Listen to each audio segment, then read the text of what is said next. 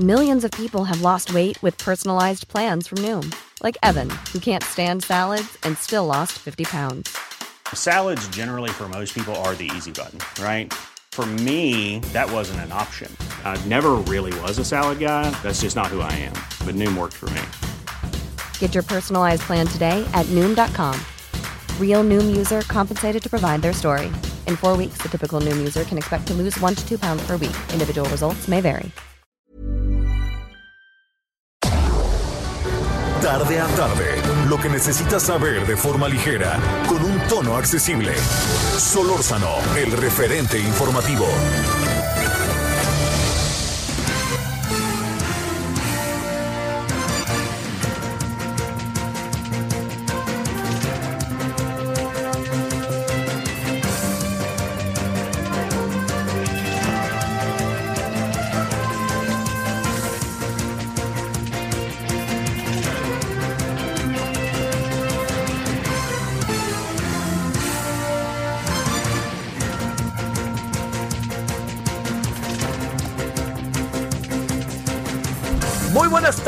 16 horas en la hora del centro, ¿cómo le va?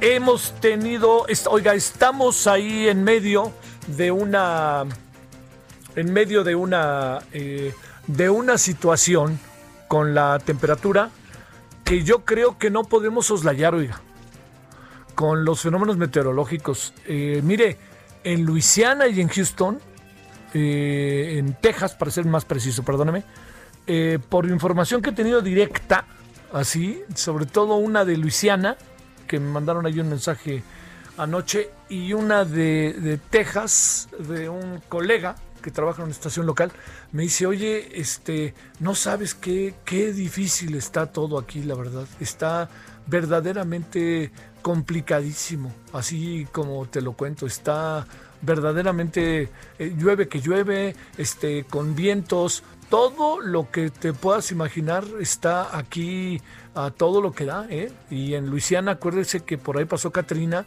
en Nueva Orleans y ahí recuerde lo que pasó en Nueva Orleans, ¿no? Esto es un asunto en donde uno lo primero que tiene es eh, enfrente con Luis, con Katrina, pues es la eh, una mala planeación respecto al tema de, del agua y también una pésima administración que tenía Nueva Orleans en donde salió a aflorar la pobreza. Bueno, hoy déjeme plantearle dos temas de entrada. A ver, le- déjeme plantearle por el que venimos, ¿no?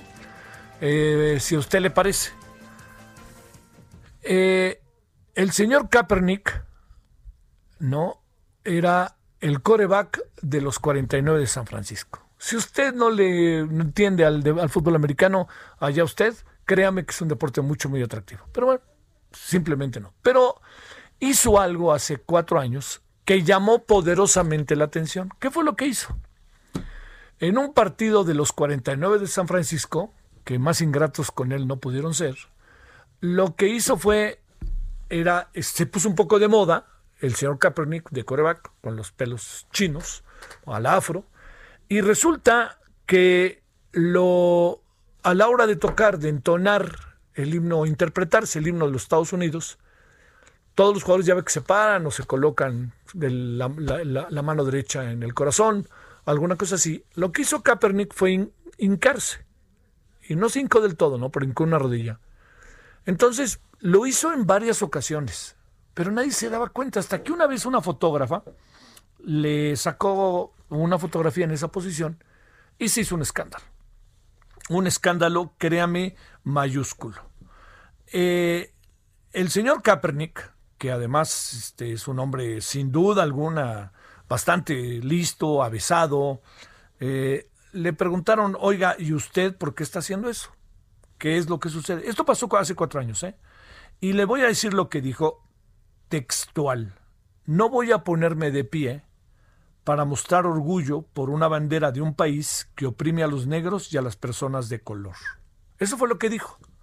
Bueno, se le vinieron encima. Cuando digo se le vinieron encima, el club, incluso algunos compañeros de, profesión, se le fueron encima.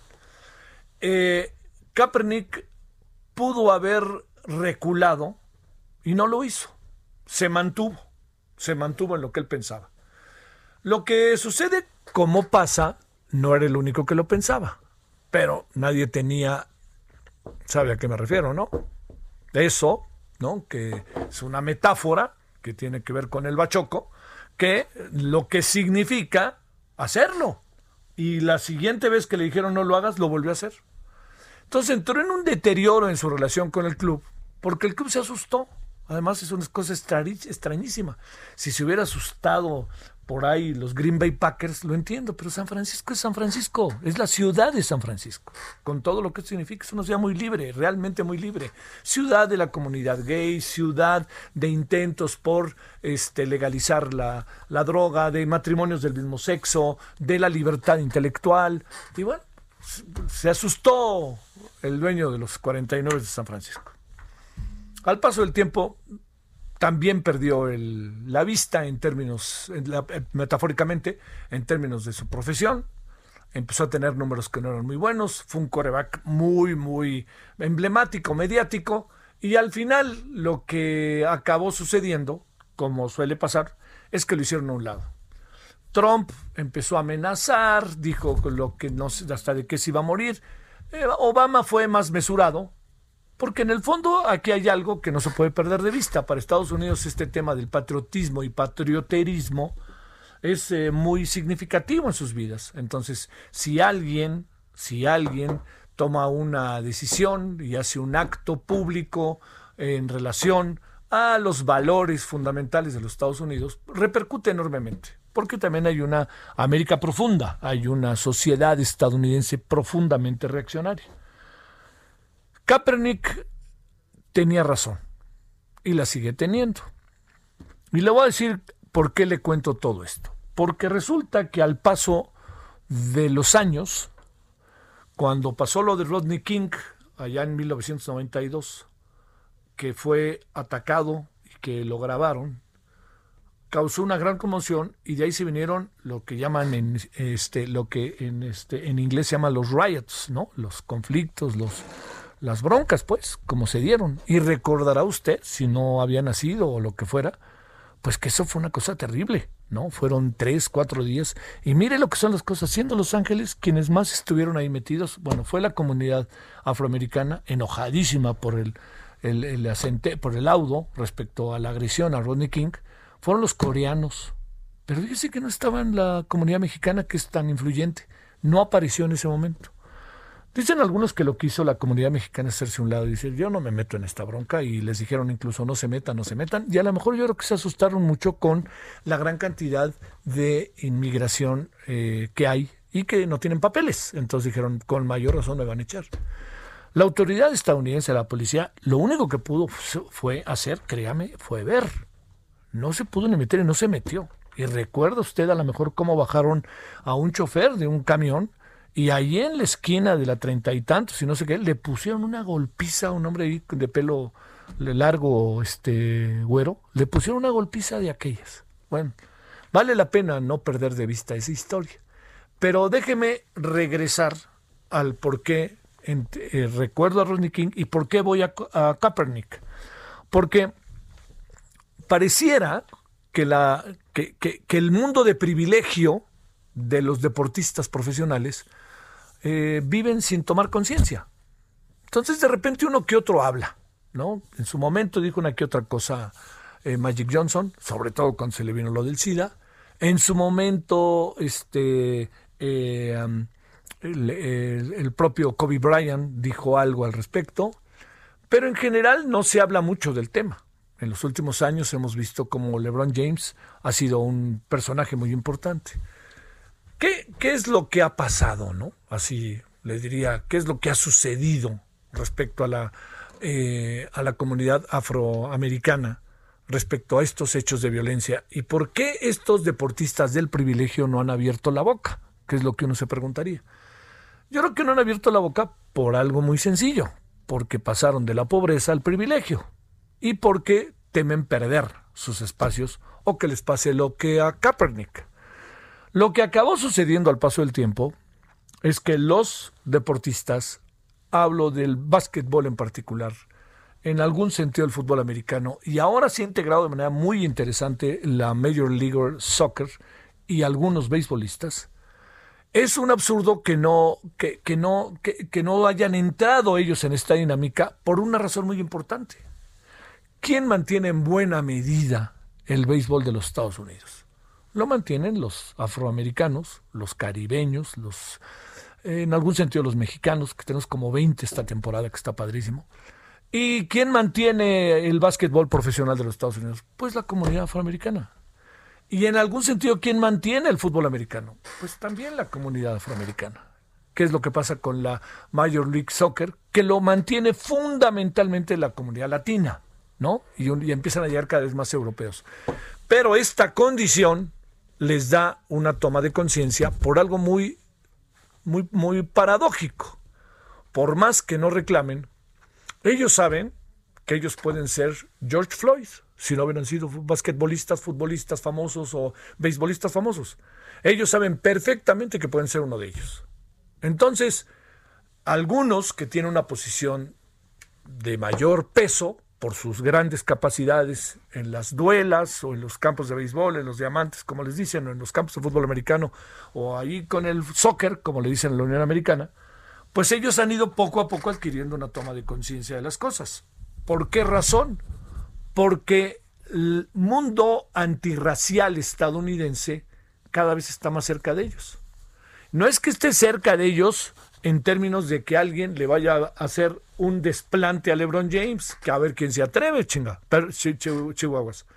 Pero lo que sí le digo es que es evidente que alguien sí se lo puede hacer a la tía de LeBron James porque no sabe quién es su sobrino. Entonces ha habido entre una toma de conciencia y entre ver cada vez más cerca las cosas en función de la vida de uno, y además hay otra cosa la sociedad estadounidense está entrando en una toma de conciencia que la lleva al hartazgo. O sea, están hasta el tope. Ya no quieren nada. La declaración de LeBron James me llama mucho la atención, ¿no? Dice, yo ya estoy harto de esto, es que esto ya no puede ser. Así lo dijo ayer.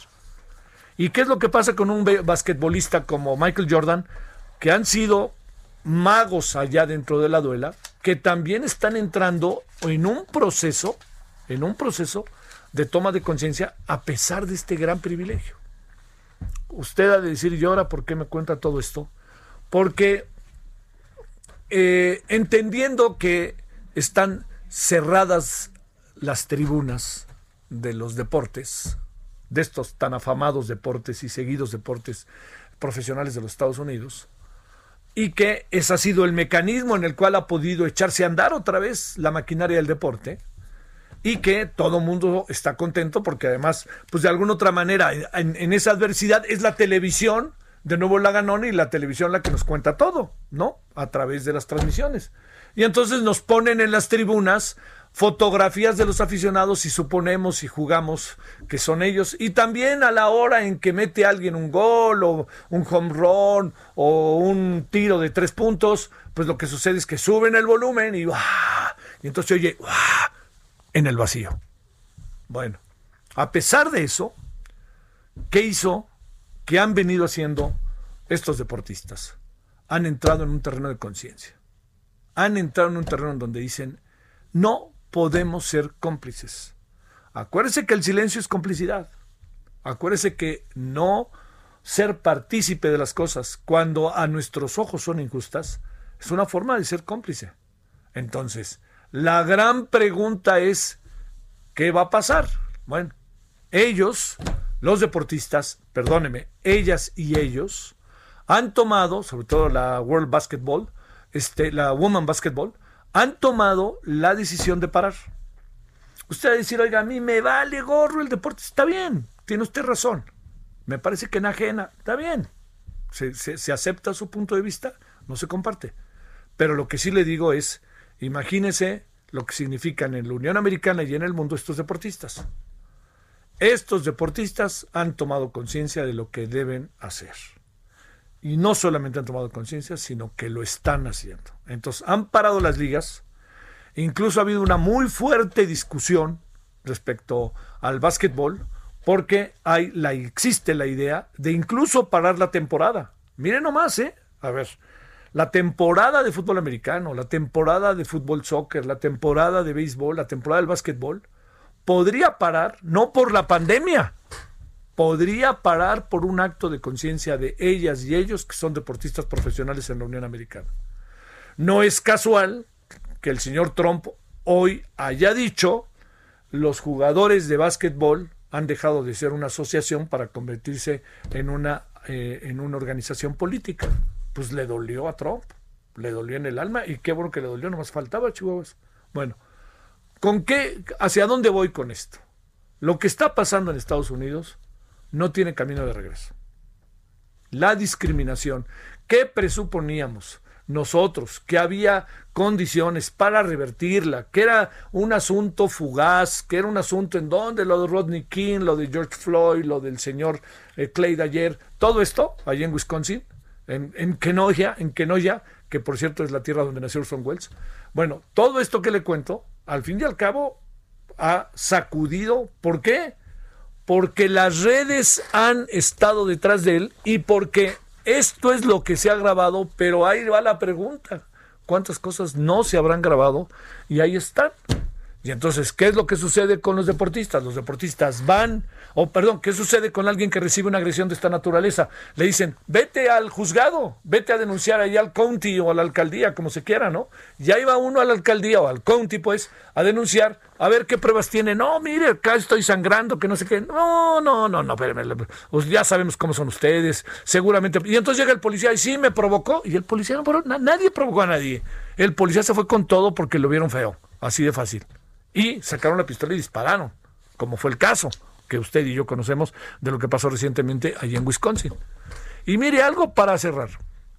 Yo creo que cuando digo que no hay camino de regreso es que pasara lo que pasara en las elecciones del 4 de octubre, del 3 de octubre, del 3 de noviembre, del primer, no sé si es 3, pero bueno, del primer martes de noviembre, pasara lo que pasara, ganara quien ganara, lo que aquí no se puede por ningún motivo ya presuponer es que Estados Unidos va a seguir siendo lo que es ahora.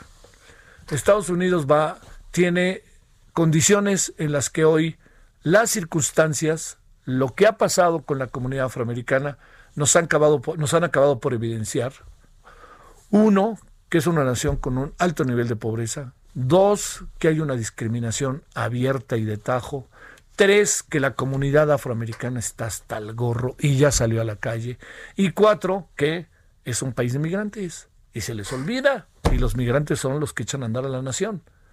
Todo esto se lo planteo porque creo que sí estamos ante algo nuevo y porque el hecho de que se hayan suspendido las actividades del deporte profesional como una toma de conciencia y protesta en contra de lo que está pasando es un hecho inédito en la historia de los Estados Unidos.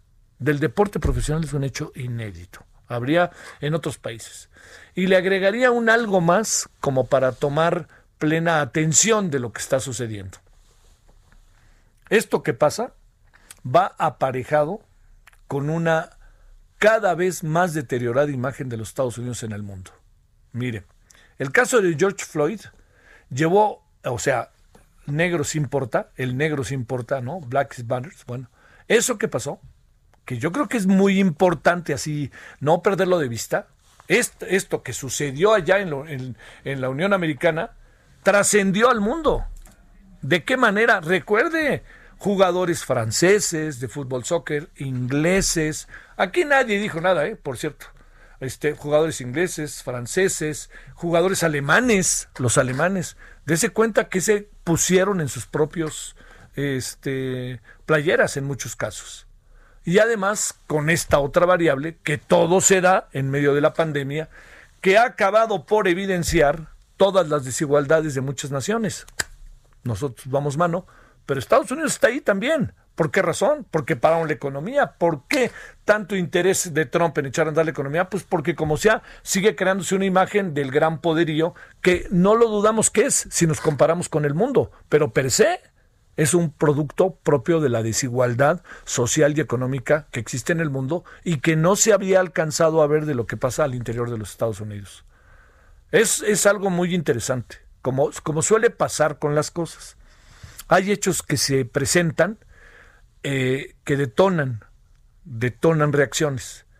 Pero este hecho, fíjese, soy de la idea de que puede detonar una gran reacción porque hay una toma de conciencia muy claramente establecida de parte de un sector profundamente influyente que llega, si usted me permite la expresión, a las masas, que llega a todos las y los ciudadanos de la Unión Americana y del mundo, por el peso que tiene deportivamente hablando eh, las ligas de diferentes deportes en, los, en la Unión Americana. Así que yo le diría que no es cualquier cosa lo que está pasando. Yo le diría que hagamos un alto en el camino y pensemos.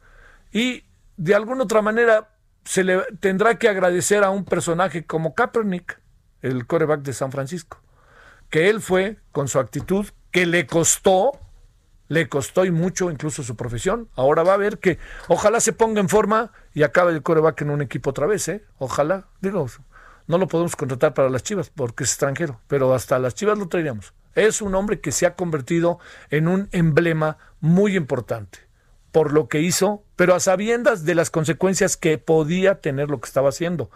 Y todavía más por las repercusiones que tuvo lo que ha hecho en un sentido externo y en su propia vida, que le bajaron la guardia, lo dejaron a un lado. Bueno, yo creo que es para pensarle, ¿eh?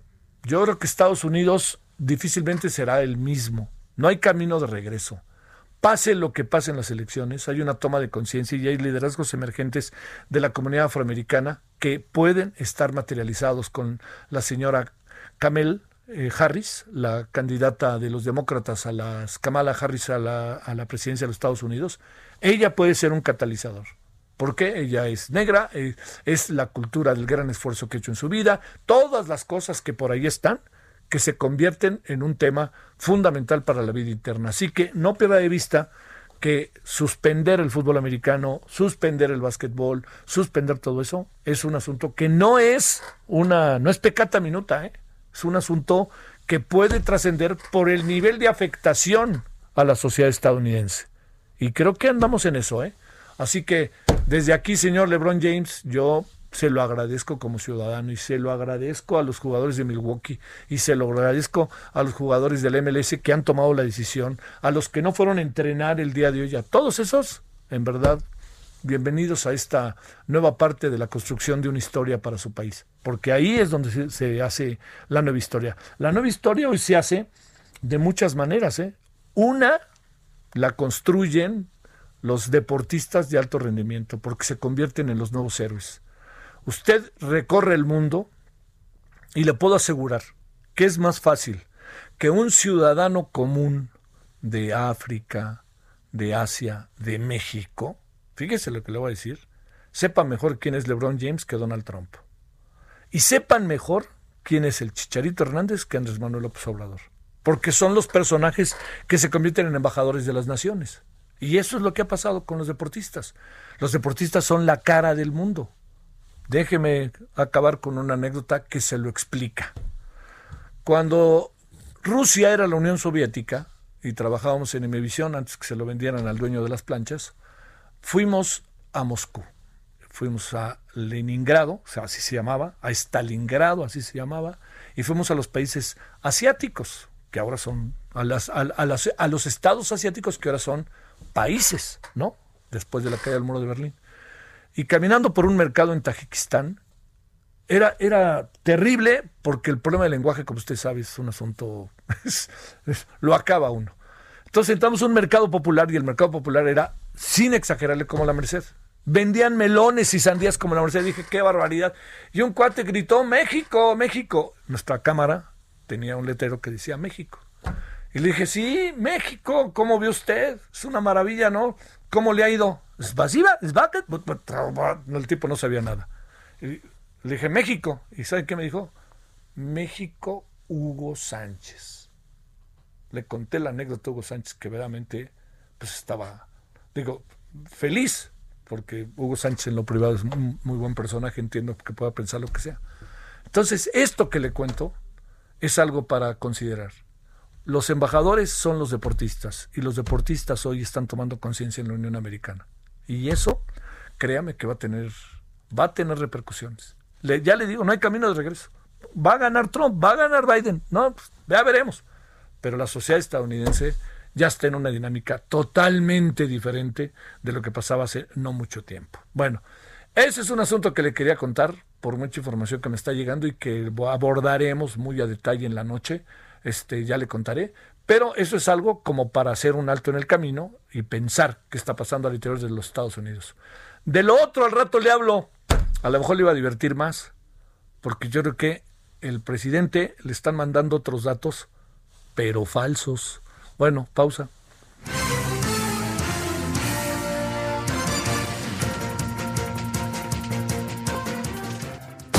El referente informativo regresa luego de una pausa. Estamos de regreso con el referente informativo.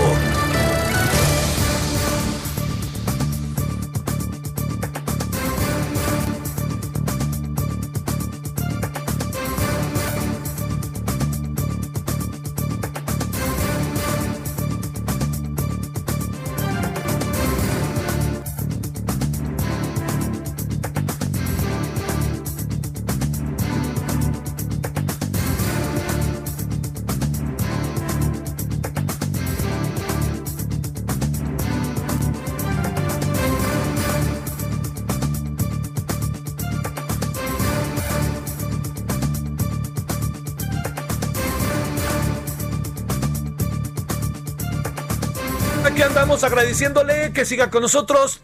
16 con 31 ahora en la hora del centro. Oiga, ¿sabe qué? Es que en serio, esto del clima debemos de ponerle muchísima atención, ¿eh? Y ahora viene el fin de semana, abusados, va a llover, abusadas, y poner ahora sí que los focos rojos en el tema, ¿eh? No, no perdamos de vista lo que, lo que anda pasando, porque digamos, hay lugares que están más proclives. Aquí podremos tener en la zona centro muchas lluvias, inundaciones que no son profundamente delicadas, pero lo que vive el Pacífico o lo que vive el Golfo, hoy el Caribe, cuidado, eh, cuidado, porque sí se pone, se pone rudo, muy, muy rudo, diría yo, así de fácil. Bueno, yo este lo, lo alerto sobre el respecto. Laura ya está por lo pronto allá en Luisiana, pasó por Texas y vamos a ver qué es lo que acaba sucediendo. Eh, lo que cada, vez que uno piensa en Luisiana, piensa en aquella tragedia brutal, recuerda, ¿no? De Katrina con Nueva Orleans eh, y todos los testimonios que se dieron al respecto. Bueno,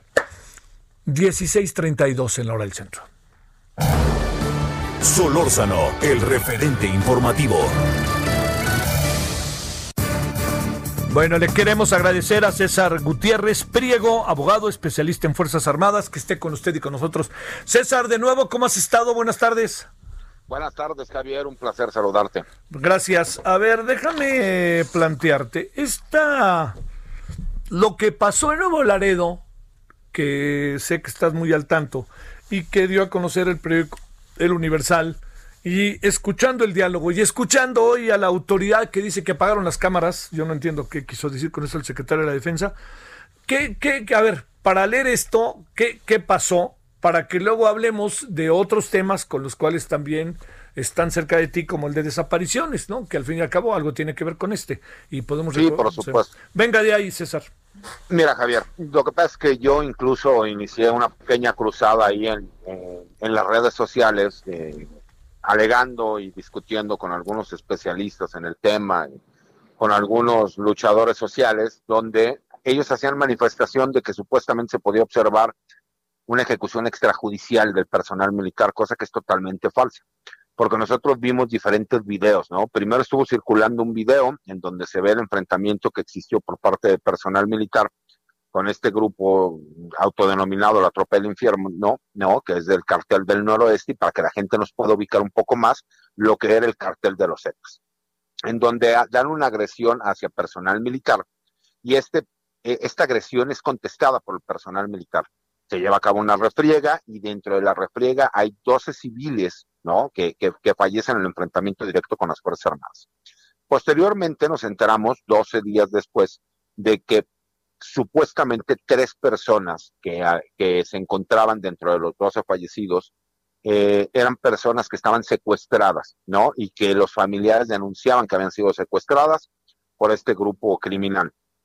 Y obviamente, muchos días después, vemos la filtración que se hace en un medio como Universal, en donde el mismo eh, autor de la nota menciona que tiene el informe policial homologado, y el video en donde muestra que en un determinado momento en donde cortan el video se menciona de alto al fuego, alto al fuego, hay una persona viva y se escucha a lo lejos la voz de un soldado que es el que trae la cámara, ¿no? Que está haciendo, que está haciendo la grabación del, del operativo en donde menciona, mátalo, mátalo a la verga, ¿no? Eh, obviamente aquí no, no, no me, causan muchas dudas de quién hizo la filtración, si me explicó a este medio de comunicación. muy bien. Eh, ¿Cuál es la intención de la filtración? La filtración, por supuesto, que se dio por parte de la fiscalía. ¿Por qué? Porque para los que no conozcan cuál es la forma en que se trabajan este tipo de situaciones, no te creas que el soldado que trae la cámara en el casco pues tiene la oportunidad de sacarlo por medio de un USB y hacer la filtración. Aparte de que no es la misma persona que hace el informe policial, policial homologado, porque aparte quien trae la cámara es un elemento de tropa y es un soldado. ¿no? Y quien hace el informe policial homologado es el oficial que va a cargo del operativo. Aquí me doy cuenta que hubo no solo mala leche, sino mala fe por parte de la filtración de cómo se llevó a cabo.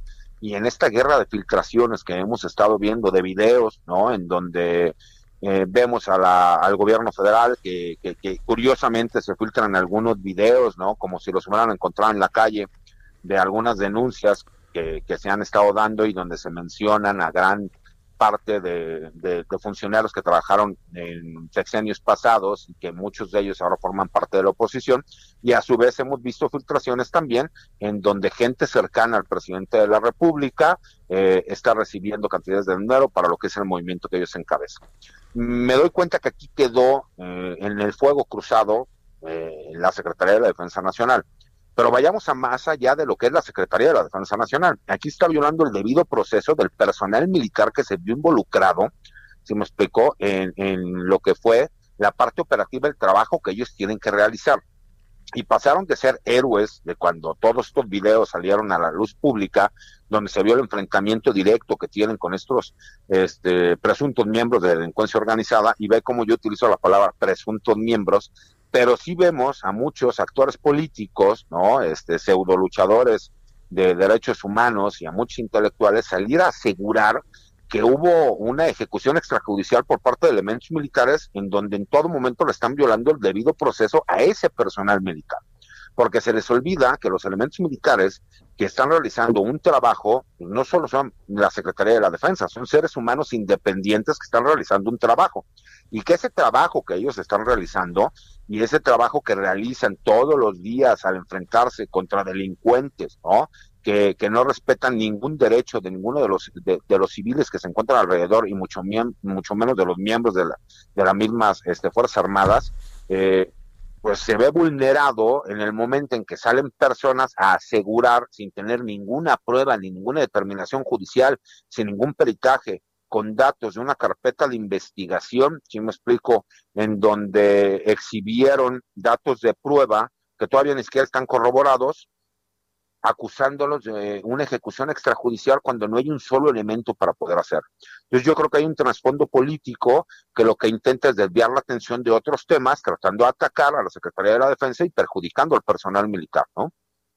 Eh, a ver, eh, ¿Qué quiere decir, qué supones que quiere decir lo que dijo el secretario de la Defensa al decir eh, las cámaras estaban apagadas? Lo que pasa es que el secretario de la Defensa tiene toda la información. Yo, yo, yo, puedo entrar en una parte del supuesto, ¿ya me explicó? Él puede hablar de que las cámaras estuvieran apagadas en cuanto al C4 o el C5 del estado de Tamaulipas. Esa es una de, es una posibilidad. La, la segunda es, las cámaras de los demás elementos militares, ¿no? Porque recordemos que son varios los elementos eh, militares que de acuerdo a estas leyes de, trabajo urbano que se tienen que llevar a cabo, tienen que traer determinado tipo de cámaras para poder grabar los sucesos que, que en el día a día. Pero es curioso, se me explicó que muchas de esas tomas, por eso es la parte que, que, que a mí me entra como que esa duda y, y me genera una controversia, el hecho de que si nosotros se supone que existe un C4 o un C5 de cada uno de los estados y de los municipios, ¿cómo es posible que ninguna de esas cámaras haya podido grabar una persecución, una balacera, una situación como la que pasó y que única y exclusivamente se maneje un video que aparte se termina cortando en el momento en que hace la manifestación este elemento de tropa de mátalos a la verga. Sí. Porque hay otro video que también está en las redes sociales en donde se escucha la voz de otro elemento militar que dice, tranquilos compañeros, hicimos el trabajo en buena lid. Eh, y, eso sería importante para que la gente pudiera entender. Si el personal militar realizó un delito, por supuesto que tiene que ser juzgado, pero tiene que ser juzgado conforme a todas las reglas específicas de la ley. No podemos, y es desafortunado, hay muchos especialistas y pseudo luchadores de derechos humanos que han hecho su carrera atacando las Fuerzas Armadas, pero se les olvida que esos elementos de las Fuerzas Armadas son ciudadanos mexicanos que tomaron la decisión de formar parte del ejército, de la marina, de la Fuerza Aérea, para tratar de proteger a, sus, a, la a la población civil, a los ciudadanos mexicanos, y que el hecho de que tú puedas decir que no violas tú el debido proceso al ser un civil, pues vemos a una persona como Raimundo Palacios, que es el encargado de los derechos humanos allá en Nuevo Laredo, Tamaulipas, que sale a asegurar, ¿sí me explicó? Que supuestamente hubo una ejecución extrajudicial cuando no tiene un solo elemento de prueba para poder determinarlo, pero es sacarraja política para lo que él está buscando. Incluso esta persona pues, ha sido acusado en diferentes carpetas de investigación y desde que eran averiguaciones previas de que él tiene nexos con grupos del crimen organizado. Y ahí nadie cuestiona esos señalamientos. Y ahí realmente estamos hablando de una violación al debido proceso porque se les olvida que el, elemento militar también es un ser humano. Y ese ser humano va a terminar estando procesado, va a estar señalado y pueden acabar, acabar con su carrera militar, puede perder su libertad y va a dejar desamparada una familia y obviamente estamos hablando de supuestos que ni siquiera han sido juzgados. Entonces creo que tendríamos que ser un poco más justos en ese sentido y no olvidarnos que la Secretaría de la Defensa Nacional puede ser una de las instituciones más fuertes del país, pero los elementos militares como entes individuales y seres humanos son los más endebles porque quedan en estado de indefensión. A ver, déjame plantearte. Eh, a ver, a ver si alcanzo a entender, César. ¿Podríamos estar ante un hecho manipulado y ante hechos que, se, que ante los cuales tenemos una narrativa que no responde a lo que realmente pasó? Pregunto. Sí, y te voy a decir por qué. Porque obviamente entrando en ese famoso terreno de la especulación, ¿no? Eh, la realidad es que nadie de las personas que están prejuzgando pueden tener la certeza de qué es lo que pasa ellos mencionan, ¿no? De acuerdo a un video que aparte si tú puedes observarlo, es un video que no te da una certeza para saber exactamente qué es lo que está sucediendo. Ellos ya están diciendo que existe una ejecución extrajudicial cuando la realidad es que el nivel de adrenalina que un elemento militar pueda tener después de haber sido agredido por un grupo de civiles posiblemente pertenecientes a un, a un grupo criminal, obviamente cuando tú tienes la adrenalina, la contestación sencilla es decir, ¿sabes qué? Mátalos, ¿no? Pero recordemos que quien incluso trae el casco en la grabación es un elemento de tropa con el grado de soldado. Y obviamente un soldado no le va a dar órdenes a un cabo, un sargento ni a un oficial. Y después escucha la voz de otro elemento militar. Yo lo que creo es que de alguna forma se está utilizando para desviar la atención o para atacar tal vez al presidente de la República y en específico a la Secretaría de la Defensa, porque ha sido como el caballito de batalla del presidente de la República y también me ha dado cuenta que ha generado muchas envidias alrededor, no solo del gabinete, sino de muchos entes o de ONGs o de personas que no están muy de acuerdo con que las Fuerzas Armadas se involucren mucho en el trabajo de lo que ellos consideran pertenece a los civiles. Y creo que por ahí viene el ataque. A ver, no podemos insertar esto, colocar esto, César eh, Gutiérrez Priego, en lo que corresponde eh, también a un eh, militarismo que particularmente esta administración ha establecido. Y cuando hablo esto, no hablo de una militarización, sino un militarismo, el que los militares estén en diferentes campos que igual pasan por la construcción, por la salud, que igual pasan por la seguridad, que igual pasan por las labores propias del ejército. Estamos también en algo que podríamos estar confundiendo funciones y que generan también ataques o no sé. ¿Cómo podríamos también interpretar el asunto, César? Me encanta la, la, la, diferencia de lo que marca sobre militarismo y militarización, porque creo que ese es el caso. ¿no? Eh, mucha gente confunde el término al hablar de militarización. Si fuera militarización, pues veríamos a todos los secretarios de Estado que fueran militares. Claro, sí, claro. Sí es cierto y, y, veo muy claro que el presidente de la República en esa necesidad de tratar de dar resultados le ha dado muchísimas obligaciones al personal militar, algunas que incluso a lo mejor no están dentro de las funciones normales que en el día a día maneja el personal militar. Incluso genera un gran desgaste a las fuerzas militares, ¿no? Créeme que si por los militares fueran, ellos estarían felices de regresarse a los cuarteles y dejar de estar haciendo todas las funciones que tienen que realizar. Pero entienden también que es su obligación tratar de apoyar. Claro que hay ciertas cuestiones que sí tienen que ver de forma muy directa en cuanto a lo que es el trabajo de los militares. Cuando cuestionan el hecho de que personal militar se encuentre o se dedique a construir ¿no? un aeropuerto o a construir eh, estas nuevas instalaciones del Banco del Bienestar, lo que era Bansefi, eh, recordemos que realmente los ingenieros militares, ¿no? Eh, a, principios del siglo pasado, eran los encargados de hacer las grandes obras de este país. Tan es así que fueron los ingenieros militares quienes crean a la escuela de lo que son los ingenieros civiles en este país y por eso existe la diferencia entre ingeniero civil e ingeniero militar, ¿no? Pero también creo que el presidente en esa necesidad, ¿no? De, de tratar de dar resultados y al darse cuenta que existe muchas personas cercanas a él y de su gabinete que no están dando los resultados necesarios, pues está yéndose por la cómoda de decir, pues vamos a darle eh, más obligaciones al personal militar y el presidente se dio cuenta de algo. No, él ya no quiere desaparecer, desaparecer ni al ejército, ni a la marina, ni a la fuerza aérea y convertirlos en Guardia Nacional porque se dio cuenta que son los que le solucionan todos los problemas. Entonces es muchísimo más cómodo llegar con el general secretario o con el almirante secretario y decirles tengo este problema y ellos le salen, le dan 10 opciones distintas de cómo solucionarlo. Entonces se ha dado cuenta que la eficacia del trabajo de lo que ellos le pueden dar es muy superior a los demás elementos que tiene el gabinete. Entonces creo que él está aprovechando esa coyuntura porque aparte tiene una doble función.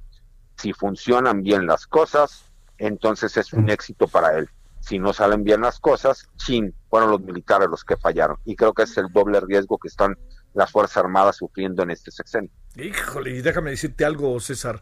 Eh, de repente me da la impresión de que es una estrategia para muchas áreas del presidente, ¿no?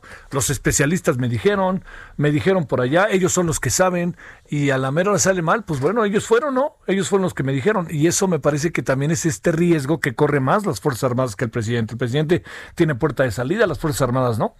Así es, porque incluso aquí lo que podemos ver es cuáles son las dos mejores instituciones, las instituciones mejor calificadas a nivel nacional, la Marina y la Secretaría de la Defensa. Entonces el presidente incluso está utilizando esa aceptación que existe por el pueblo de México para que ellos estén realizando muchos de estos trabajos. Y todos sabemos que la sobreexposición del trabajo y de la convivencia que tiene que existir entre las autoridades militares o el personal militar eh, para con los civiles, pues genera que existe un riesgo de roce mucho más grande. ¿No? Porque todavía ahorita sigue existiendo un respeto hacia las, hacia las fuerzas, fuerzas castrenses. Pero también la sobreexposición genera que pasen situaciones como, como estas. Y desafortunadamente, la Secretaría de la Defensa y la Secretaría de Marina eh, tienen una forma muy osca de manejar la información. Entonces, no es fácil que ellos puedan salir a hacer una defensa pública de lo que es el trabajo de sus elementos. ¿Por qué? porque se vería mal y porque pensarían que entonces están tratando de ocultar algo cuando en realidad no sabemos si sí existió algo. Por supuesto que si hubo un delito se tiene que investigar, pero tenemos que darle la misma oportunidad que le damos, le damos a cualquier imputado.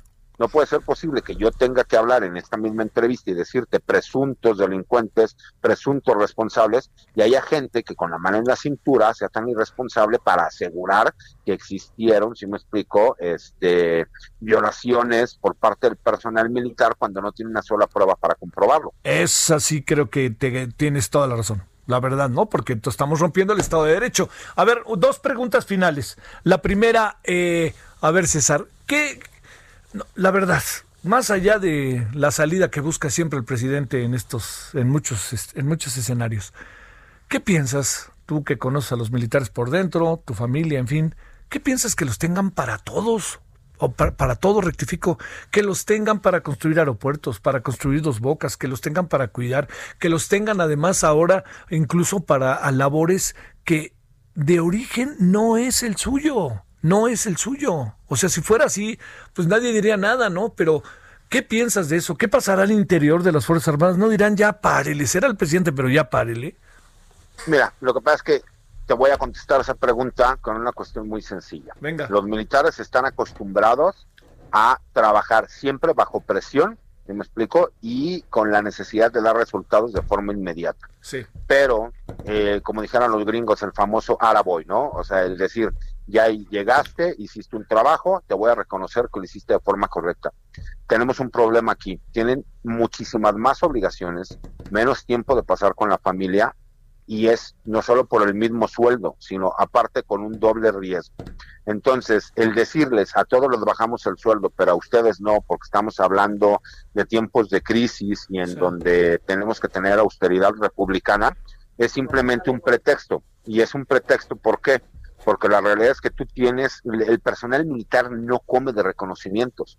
Y quiero que la gente pueda entender algo. Una cosa son los generales, que tienen a lo mejor un mayor eh, poder de acuerdo al mando de lo que les estén dando, y otra cosa es el personal de tropa, el personal de oficiales, el personal de jefes. En el caso de la Marina, pues estamos hablando de la marinería, de los capitanes, y me explico, de los oficiales, que para ellos el trabajo se ha triplicado tienen muchísimas más obligaciones, hay mayores riesgos, pero aparte, como siempre, si te metes en un problema como lo que estamos viendo, simple y sencillamente es tu responsabilidad porque primero está la imagen de la Secretaría de Marina o de la Secretaría de la Defensa sobre proteger al personal militar. Entonces, esa sobreexposición ha hecho que al interior del gremio militar la gente esté molesta, está harta de tanto trabajo y como ellos dicen, no con conocimientos. Nosotros trabajamos, entonces que el señor presidente, como nos lo prometió en el campo militar número uno, les vamos a subir el sueldo a todos, empezando de los, desde los de más abajo hasta los de más arriba, cosa que hasta el momento el señor presidente no ha cumplido. No hay, eh, para cerrar, este César, y te prometo que en otra ocasión te invitamos para hablar del tema de los desaparecidos, ¿no? Porque se nos va a acabar el tiempo. Pero no hay, déjame preguntarte al final, eh, como posibilidades de que con todo haya una reacción. No estoy pensando en nada que tenga que ver con golpes ni cosa parecida, pero que haya una reacción por parte de, eh, de, los militares, un hartazgo natural de colocarlos en condiciones al límite, pero al mismo tiempo no dándoles el debido, el debido respeto y el debido merecimiento? Mira, lo que pasa es que las leyes y reglamentos militares están creadas para que no pueda existir una situación de ese estilo. Eh, la lealtad de las Fuerzas Armadas está sobre cualquier cosa, porque eso te lo enseñan desde que llegas como recluta o como potro del héroe colegio militar. Te enseñan que los civiles son los que se tienen que encargar de la política y que los militares están para servir única y exclusivamente al sufrido pueblo de México. Incluso existe la oración del potro y todo lo demás. Y aquí la cuestión importante que viene aquí es esas mismas leyes y reglamentos lo que te enseñan y lo que te demuestran y lo que te obligan es que no puedes criticar al mando porque hay formas de poder hacerlo. No puedes hacerlo público y simple y sencillamente si se te ocurre con tus pares ponerte a platicar sobre este tipo de situación, estás cometiendo un delito. Entonces, esa justicia de mando que siempre ha existido, porque recordamos que existe la justicia militar, en donde ellos son juez y parte, entonces es una justicia de mando donde si no me gusta lo que tú dices te castigo, pero si a su vez si haces lo que yo te pido te puedo perdonar, entonces pues hace que obviamente se pueda manipular la forma y la voluntad de cómo las tropas puedan estar a gusto o no puedan estar a gusto. Simple y sencillamente no lo puedes manifestar de esa forma porque hay formas en cómo lo tienes que llevar a cabo. Y mientras los generales sigan contentos y los almirantes sigan contentos, no importa lo que opine todo el demás personal militar, empezando por la tropa, jefes, oficiales, capitanes, marinería. Simple y sencillamente quien manda, manda y los demás tienen que obedecer. Bolas, así es, pero bueno, algún día hay hartazgos, pienso yo. César Gutiérrez Priego, muchas, muchas gracias César que estuviste con nosotros. Al contrario, Javier, gracias a ti. Buenas tardes. Y pronto hablaremos de los desaparecidos. Es, él es César Gutiérrez, es, abogado, especialista en Fuerzas Armadas, y a lo largo de su vida, de su vida, así absolutamente su vida, todo el tema militar ha sido parte de su cotidianidad, tanto como en lo familiar, como él mismo, ¿no? Que se ha dedicado a investigarlo, pero es un hombre que, digamos, es, es de estos personajes que en México podríamos definir que se han convertido en especialistas en los temas de las Fuerzas Armadas. No es tan fácil, ¿eh? Porque pues, son información cerrada, lugares cerrados, en términos incluso para tratar de tener información. Por más que hayan pasado en los últimos años, créame, por un proceso real de cambio, ¿eh? han cambiado muchísimo. Y ahora sí que si me permite, yo se lo digo platicando con eh, secretarios de la defensa, secretarios de Marina, pero sobre todo con, con mandos medios, hasta con la tropa, si me permite. Tuvimos mucho contacto con los marinos en los últimos años, con el ejército hace como 10 años, y, y ellos han visto esta evolución interna, ¿no? Y algunos, pues, este, pues bueno, usted lo sabe. Más allá de todo lo que estamos platicando, pues ellos se, se parten la cara. Esa es la verdad. Y ellos son los que van, defienden, atacan, etcétera. Pero bueno, nos sirvió para mirar otra vez ¿eh? el tema de eh, Nuevo Laredo. Sinceramente, hay que echarle una mirada. Pausa. El referente informativo regresa luego de una pausa. Tarde a tarde, lo que necesitas saber de forma ligera, con un tono accesible. Solórzano, el referente informativo.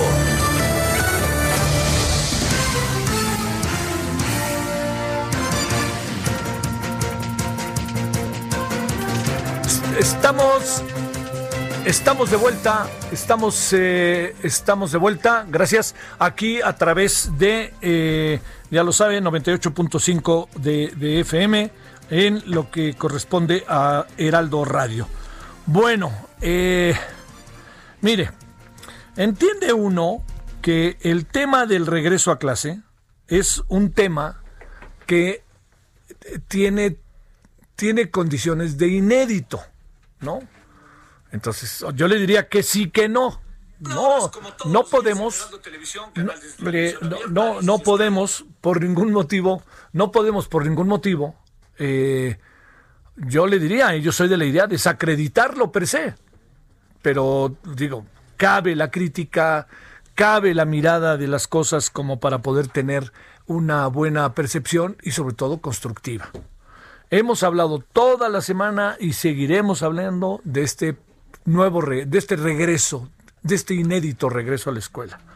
Y sobre todo por las formas que se están haciendo exactamente ante qué estamos. Bueno, sumemos otra opinión si le parece. Son las 17 con 1 en la hora del centro. Solórzano, el referente informativo.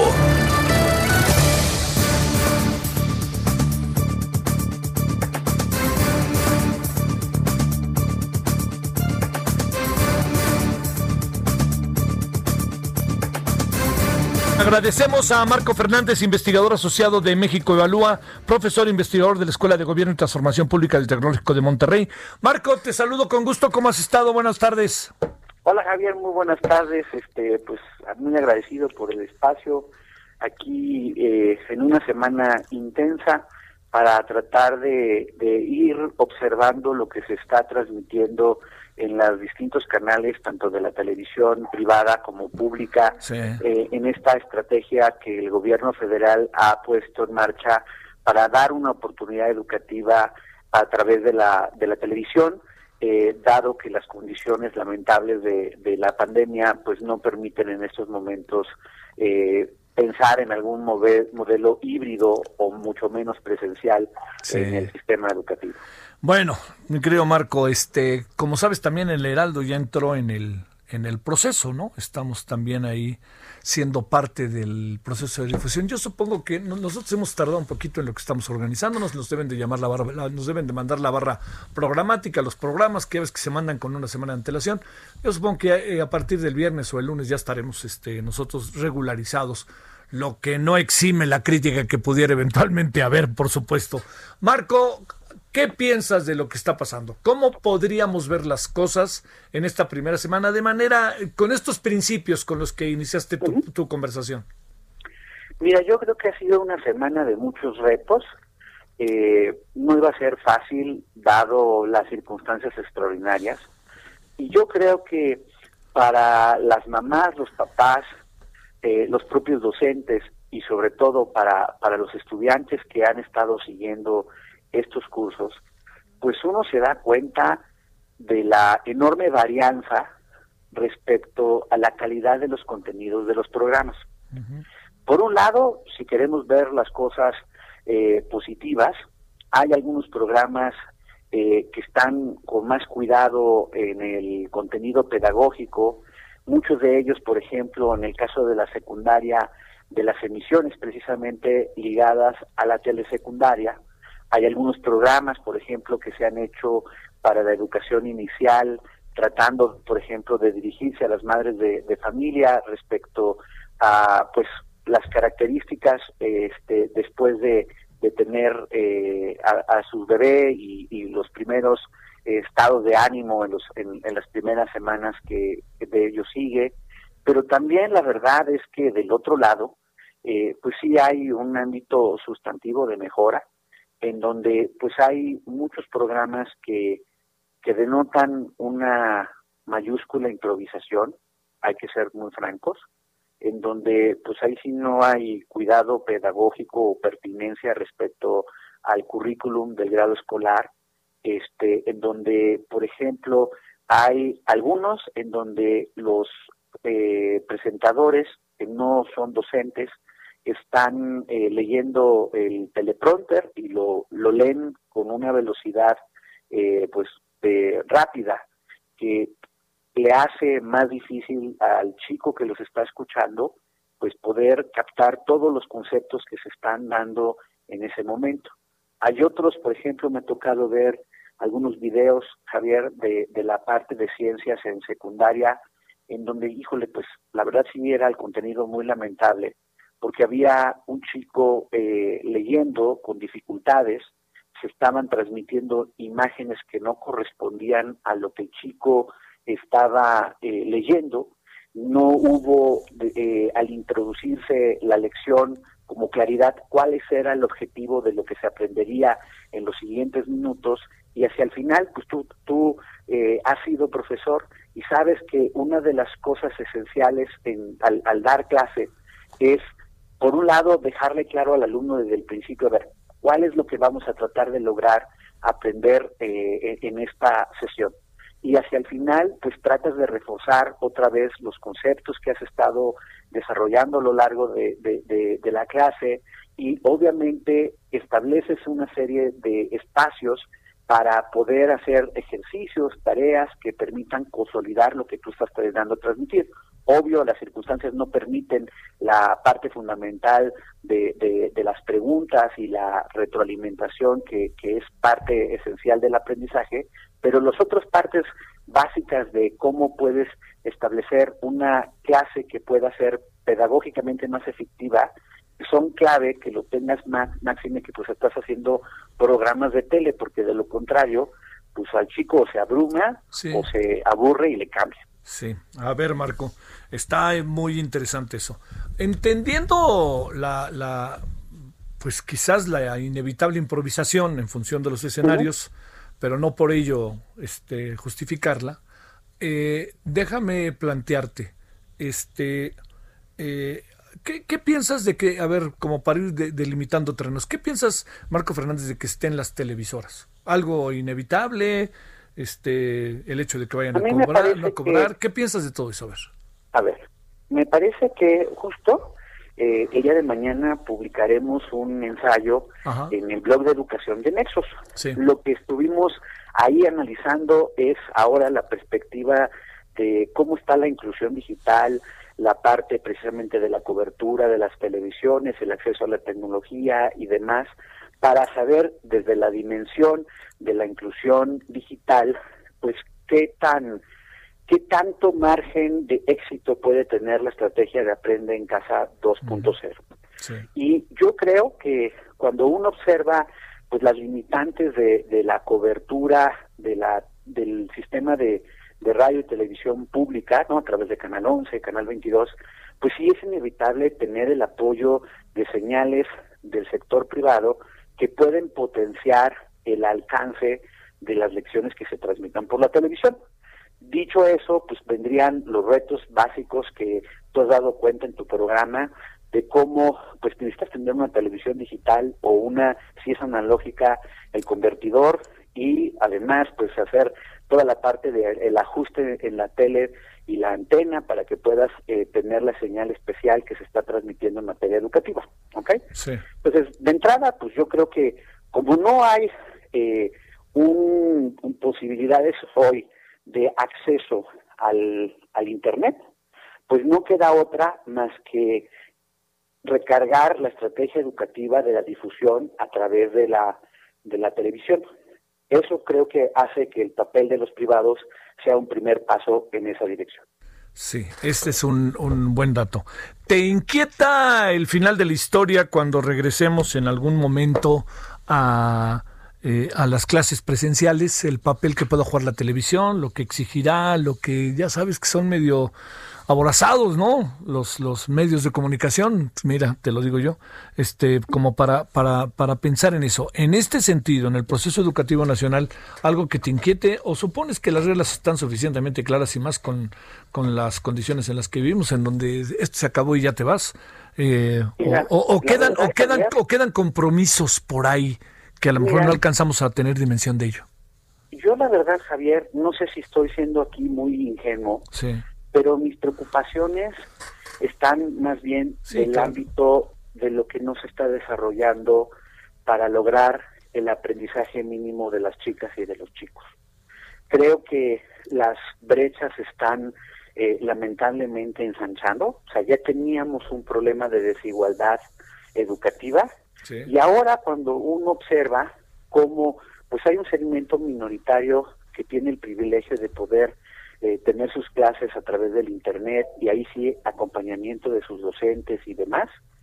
Y hay otro sector que no tiene los recursos para una opción así y que entonces tiene que tener solo la parte de las transmisiones eh, eh, educativas y estas transmisiones educativas pues todavía necesitan mejorar sustantivamente. De lo contrario, pues el aprendizaje que se va a lograr para la mayoría en esas circunstancias con toda franqueza es muy muy limitado. Y eso sí me preocupa porque puede tener un impacto aún mayor sobre chicos que se desanimen y no vean el propósito de seguir estudiando y entonces tenemos un problema de abandono escolar.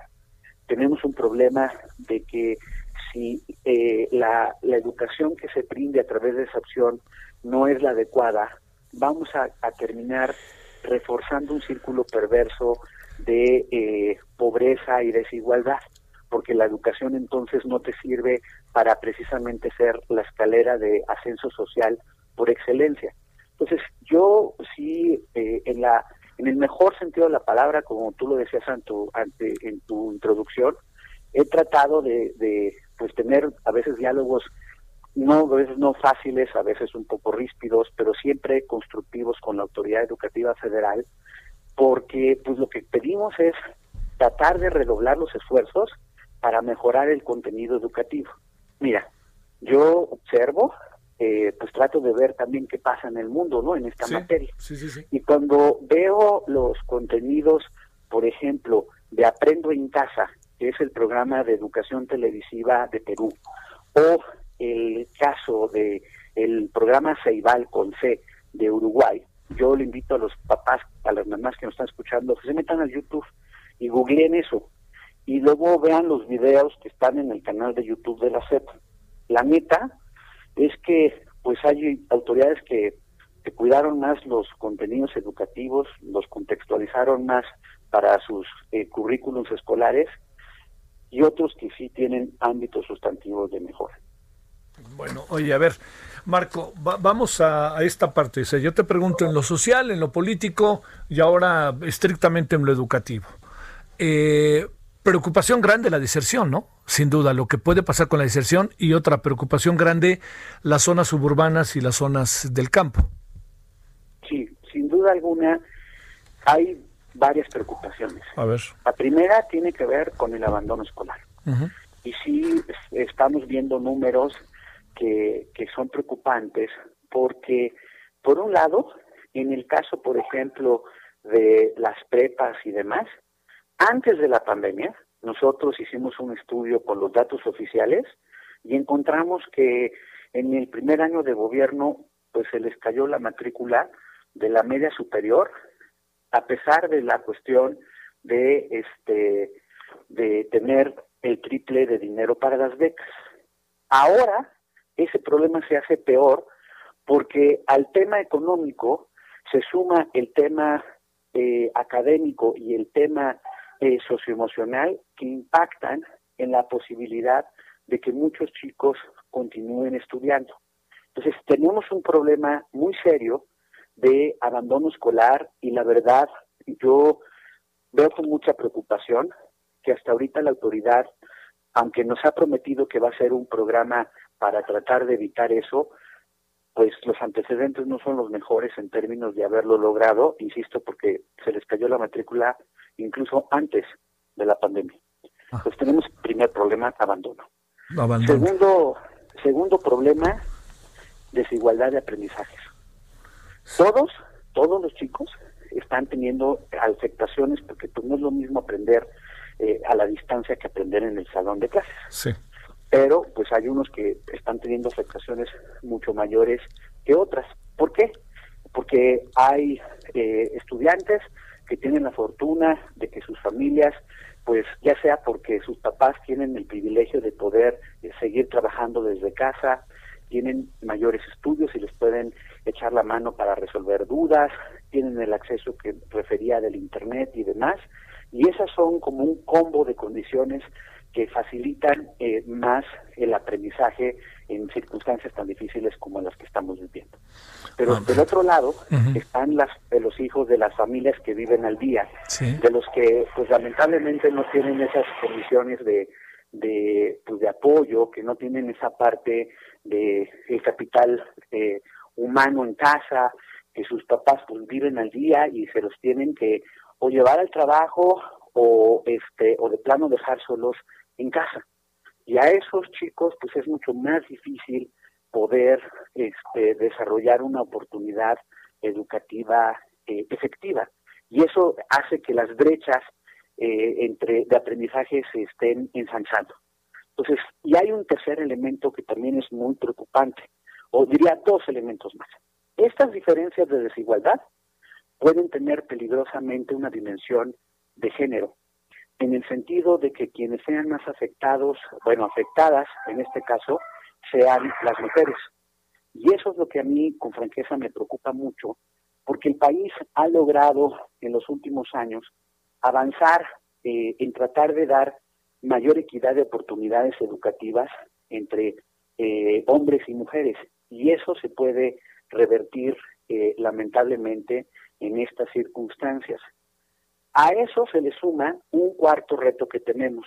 Para muchos de los jóvenes que están terminando de estudiar, ya sea la prepa o la parte de la educación superior, el tratar de integrarse de manera exitosa al mercado laboral, en las circunstancias del tsunami económico que tenemos, pues la verdad no está siendo fácil, porque son pocos trabajos, salarios más precarios, y entonces en ese sentido, pues sí, digamos que pues que sí son cuatro retos en materia educativa muy difíciles que el país va a enfrentar, no solamente en los siguientes meses, sino que lamentablemente los efectos son para el mediano y largo plazo. A ver, un asunto para, para ir cerrando, eh, Marco. Eh, deserción escolar el nivel educativo, la cara que puede tener todas las deficiencias y todos los problemas y todas las circunstancias que también tiene cara de, mujeres y tiene cara de niñas y niños, ¿no? También que esa es la otra. Eh, te pregunto, eh, a ver, eh, esta primera semana, que, hay que verlo como tal, yo te, diría, créeme que no estoy tratando de ver el vaso medio lleno, pero ¿qué, qué partes le, colocas? un elemento favorable, un elemento que habría que profundizar en él y habría que darse cuenta que ahí hay una beta muy importante para eh, no perder de vista eh, lo que tenemos que hacer con la educación en tiempos de pandemia. A mí me parece que el más, más importante que, que tú incluso has dado cuenta en algunas de las entrevistas, otros compañeros tuyos en los medios y las redes sociales, es comprobar cómo afortunadamente hay muchísimos maestros que tienen la camiseta bien puesta. Sí, claro que y en ese sentido, uno de los ámbitos de oportunidad para la educativa, eh, para la autoridad educativa, Javier, es aprender precisamente de la sociedad. La sociedad en muchos lados no se está esperando a que toda la solución venga del papá gobierno, se están organizando comunidades educativas para pagarle el internet al maestro, de tener contacto con los alumnos. O sea, podemos tener todo el debate que queramos de que si las cuotas son ilegales o no en las escuelas públicas. Lo cierto es que muchos papás, muchas mamás se organizaron para apoyar a los docentes. Los docentes están preparando lo mejor posible, eh, incluso su propio espacio en casa para recibir y poder tener ese contacto eh, a la distancia con, sus eh, alumnos. Y eso sí abre, desde mi punto de vista, una esperanza de que sí hay posibilidad de enfrentar con mayor éxito estas pues muy difíciles circunstancias. Hay una parte que con franqueza a mí luego me cuesta trabajo porque no sé muy bien cómo hacerle, tú eres el comunicador, cómo se logra, no, lo digo en serio, ¿cómo le hacemos para, para poder motivar a la sociedad a que seamos más exigentes en el mejor sentido de la palabra para el ejercicio del derecho a la educación, para presionar a nuestras autoridades, tanto federales como de los estados, para que realmente se pongan las pilas y tengan contenidos educativos, por ejemplo, en esta opción a la distancia, que sí sean pertinentes, que sí sean de mejor calidad para que les sirvan a nuestros hijos, a nuestras sobrinas, a nuestros nietos. Porque a veces pienso que como que hay una actitud de un sector de resignación. Sí. De bueno, pues ahí medio la vamos llevando. No, no, no, claro. medio nos vamos llevando es muy, muy costoso para el futuro de los chicos. Sí, claro. Sí, sí, sí. Bueno, Marco, pues este seguiremos hablando, ¿no? Cada determinado tiempo, que veamos cuál es el asunto en función también de las evaluaciones que tengamos obligadamente que ir haciendo. Me parece que como en dos o tres semanas tendremos también una nueva posibilidad de hacer un alto en el camino, que bueno, nunca está de más hacerla regularmente, pero me refiero por una razón, porque eh, lo que vendrá será también lo que han llamado el fin, ¿no? De esta primera etapa, que significa eh, restablecer, recuperar, recordar lo que se ha vivido en la, antes de que se entrara a vacaciones, este, en la etapa en donde de tajo otra vez se volvió la educación virtual más que presencial, y lo que han sido estas primeras semanas, que son semanas en donde hasta donde yo alcanzo a entender hay un hay, hay una especie de repaso, ¿no? De lo de lo de lo que se presume se aprendió hacia un trimestre, un semestre que acabó de manera muy muy muy brusca, ¿no? Sí, o sea, yo, mira, hay una parte que ahí yo siempre trato como de contraargumentar cuando la autoridad nos dice, bueno, no se preocupen porque es repaso.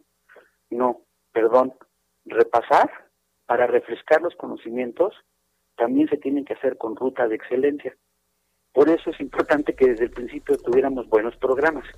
Yo quiero pensar, ahí sí, con el vaso eh, de la perspectiva medio lleno, sí, sí, sí. en tres semanas que hablemos, cuando ya empezaron los cursos de la segunda etapa, sí se observa, sí se observe una mejora sustantiva, porque de lo contrario sí, sí yo creo que los focos amarillos ya se tornarán rojos. No se vale pensar en perder el semestre, ¿verdad? Por supuesto que no. Eso no es aceptable. Por ningún motivo, ¿no? Por eso, por eso hablaba hace ratito de la importancia de la exigencia social. Mira, hay una parte que yo creo que, es, clave aquí. Cuando uno observa el deterioro del sistema de salud, percibe los efectos, digamos, lamentablemente, en el corto plazo por enfermedades que no se pueden atender o la multiplicación de las muertes. En el caso de la educación, toma más tiempo en verse los efectos, las consecuencias de no atender el, el, el, el, reto a tiempo. Pero de que llega, los efectos negativos llegan. Y por eso me parece que no podemos resignarnos a que este ciclo escolar sea al, pues ahí la vamos llevando, sino en las circunstancias tan difíciles que tenemos, a enfrentarlas con los mejores elementos posibles. Te mando saludos, Marco Fernández, y agradecido que hayas estado con nosotros esta tarde. Muchas gracias como siempre por el espacio. Te mando un abrazo. Igualmente para ti, Marco. Gracias. Buenas tardes. Bueno, ahí tiene usted. habrá que estar atento mañana a ver qué dice el blog de Nexos sobre esto, porque Marcos nos ha anunciado que eh, como asociado de México, investigador asociado de México Evalúa y como profesor especialista en los temas educativos, presentará un trabajo de evaluación de lo que viene a ser la primera semana. Eh, hay muchas cosas pendientes, híjole, un chorro, ¿eh? Así, pero eh, yo diría que es lo que acabo siempre pensando, lo más importante es que se echó a andar el asunto en medio de tantas adversidades. Y mire, déjeme volver a decirlo, a decir usted, ay, va otra vez este cuate, pero déjeme decirlo otra vez, no había de otra. Dígame cómo le hacemos, a ver. Yo aviento al ingenio, este, casi que, que hacemos un reconocimiento público al que me diga cómo hacerle. No, no, no teníamos opciones. Estábamos materialmente, estamos, estábamos, bueno, hubiera sido, materialmente entre la espalda y la pared. La única salida fue la tele, créame, y yo también hay algo, ¿no? Este, así como tenemos defectos en el proceso de enseñanza-aprendizaje, hay cosas muy atractivas. Le cuento una muy, muy importante, que es el hecho de que muchas otras naciones están viendo si le hacen como la nuestra, en términos formales. Bueno, pausa. El referente informativo regresa luego de una pausa. Estamos de regreso con el referente informativo.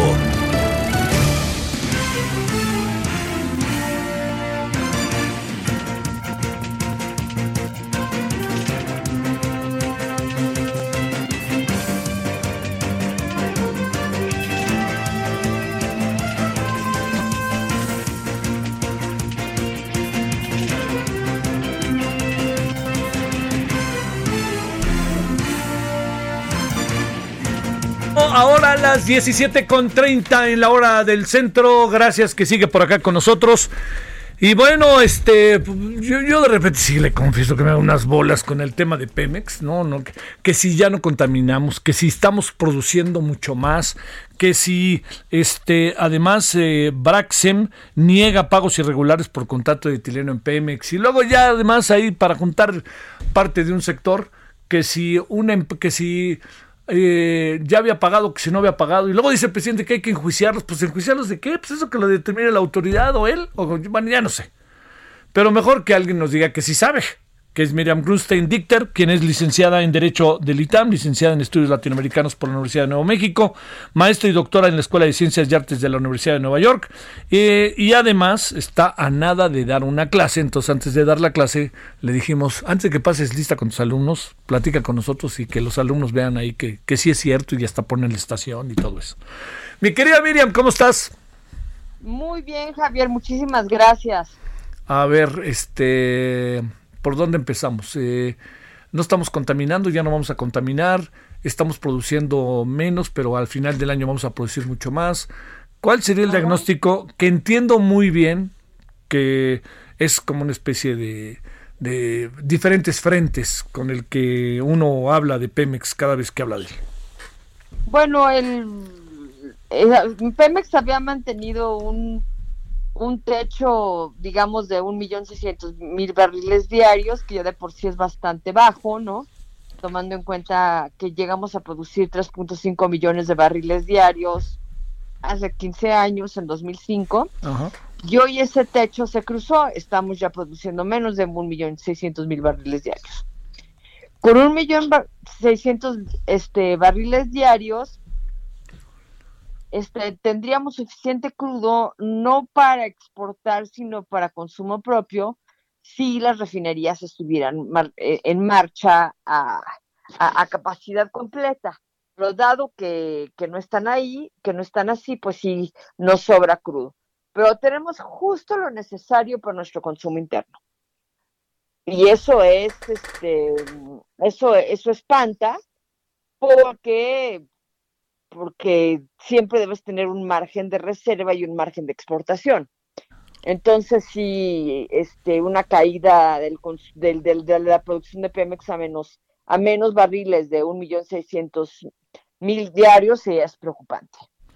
Bueno, a ver, este, el tema de que contaminamos menos y todo eso, eso no cambia, ¿no?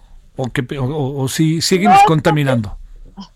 Mira, depende de lo que llamemos contaminación. Si es por este fugas de metano, sí, es decir, por los mecheros de las este de las de las este perdón, de las plataformas petroleras. Eso antes lo monitoreaba con bastante precisión la CNH. Como hubo ciertos cambios de, en la CNH de medición de, de, de, gases contaminantes en las plataformas, pues ya no sabemos, ya, ya, el reporte es bastante más preciso del que de, de, antes. Por fugas y afectación, en fugas y derrames, siempre hemos tenido problemas bastante graves. Sí. Bastante graves. Y también están las fugas por las tomas clandestinas de gasolina. Pero de que Pemex es una empresa que tiene problemas de, seguridad y medio ambiente, eso sin duda. sin duda. Eh, ¿Qué tanto conoces del tema de Braskem, que niega pagos irregulares por contrato de etileno con Pemex? Pues mira, este, a Braskem le tocó este, la mala suerte de ser una, una empresa subsidiaria de Odebrecht.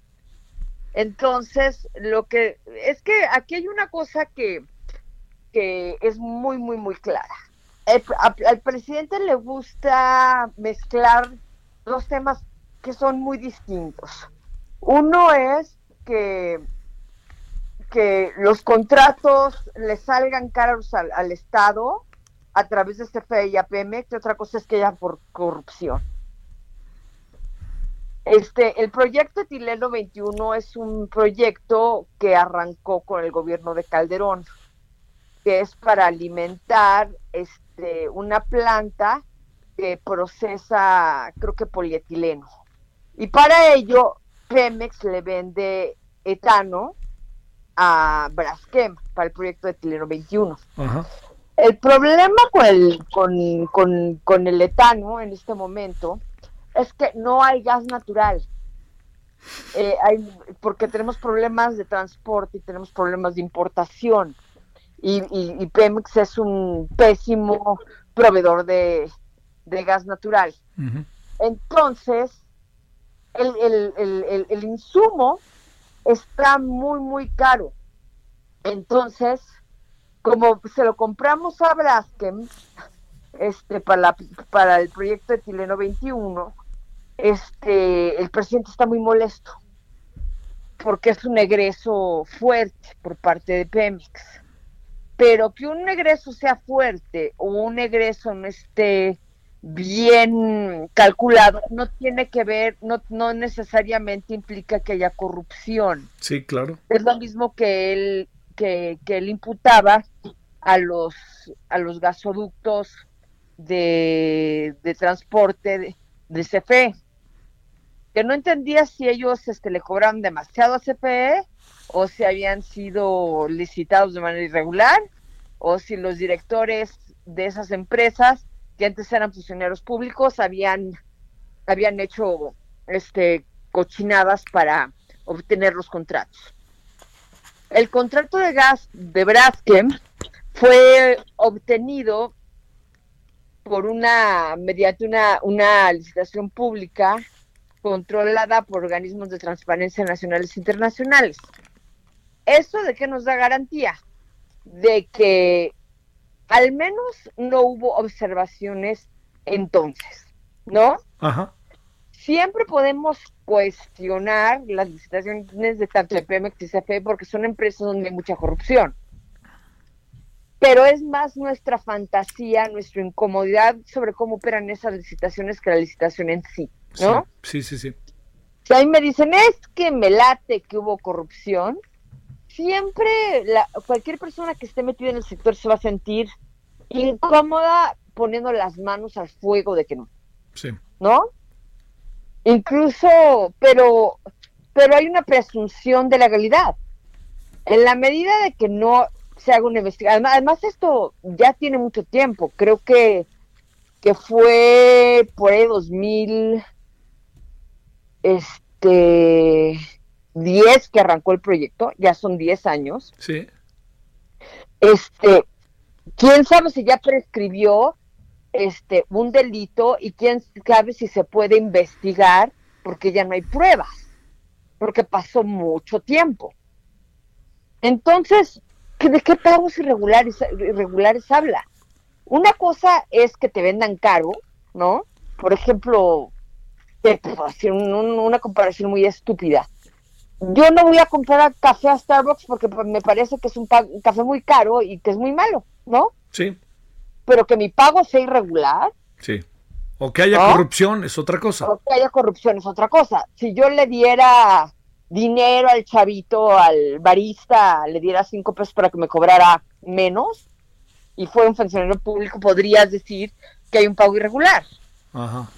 Pero si se licitó y la fórmula de precios estaba está establecida en el contrato, como de hecho lo está, y se está aplicando, ¿dónde está la irregularidad? Oye, el ah, que nos, ah, que nos está viendo la cara.